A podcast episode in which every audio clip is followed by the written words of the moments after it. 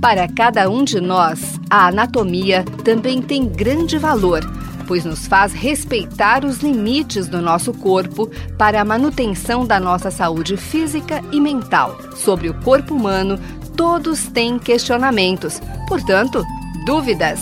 Anatomia Responde. Olá, pessoal! Hoje, nos próximos programas, iremos descrever alguns temas importantes da anatomia humana Assim, no programa de hoje, faremos a descrição da vesícula biliar e os cálculos biliares. A anatomia da vesícula biliar apresenta formato semelhante a uma pera, podendo medir entre 7 e 10 centímetros de comprimento.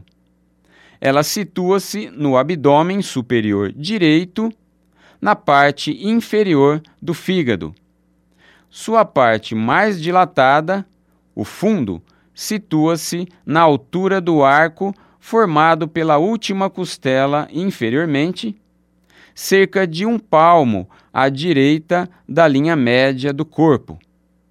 A vesícula biliar encosta no fígado, mas também em parte do duodeno e do colo transverso do intestino grosso.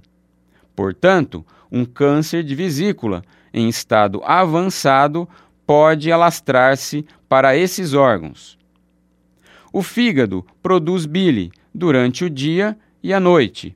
Entretanto, a bile somente é necessária para a degradação da gordura ou dos lipídios do intestino após as refeições. Entre as refeições, a bile é armazenada na vesícula biliar. A capacidade da vesícula é de 40 a 100 ml. Portanto, a bile tem que ser concentrada por 5 a 10 vezes através da retirada de água, aumentando assim a capacidade de estocagem. A secreção de bile é ativada pela presença de alimento no intestino ou, psicologicamente, pela lembrança do alimento. Espasmos ou contrações da parede muscular da vesícula biliar são extremamente dolorosas. Sua principal causa são cálculos biliares. O corpo tenta livrar-se dos cálculos pela via natural, tentando expeli-los através de ductos estreitos até o intestino. Assim, os cálculos são facilmente aprisionados e a contração da musculatura da parede desses ductos causa também muita dor, frequentemente acompanhada de sudorese, náuseas e vômitos. Em caso de dores crônicas causadas por cálculos biliares, a vesícula biliar muitas vezes é removida. Nestes casos, a bile drena constantemente para o intestino. Na maior parte do tempo, ela não pode ser utilizada.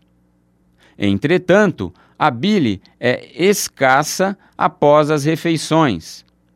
Portanto, para evitar problemas, os pacientes têm que diminuir a quantidade de gordura ingerida após remoção da vesícula biliar. A maioria das pessoas sem vesícula biliar vive sem problemas. Este fato não é surpreendente, uma vez que muitos mamíferos não possuem vesícula biliar, como por exemplo os cavalos, os ratos, os elefantes e as baleias. Eu sou o professor Luiz Fernando Tirapelli docente da disciplina de Anatomia Humana da Faculdade de Medicina de Ribeirão Preto, da Universidade de São Paulo. Você ouviu? Dúvidas? Anatomia Responde. Programa em parceria com a Faculdade de Odontologia de Ribeirão Preto e a Faculdade de Medicina de Ribeirão Preto. Mande suas dúvidas para msemprim@forp.usp.br ou tirapele@fmrp.usp.br.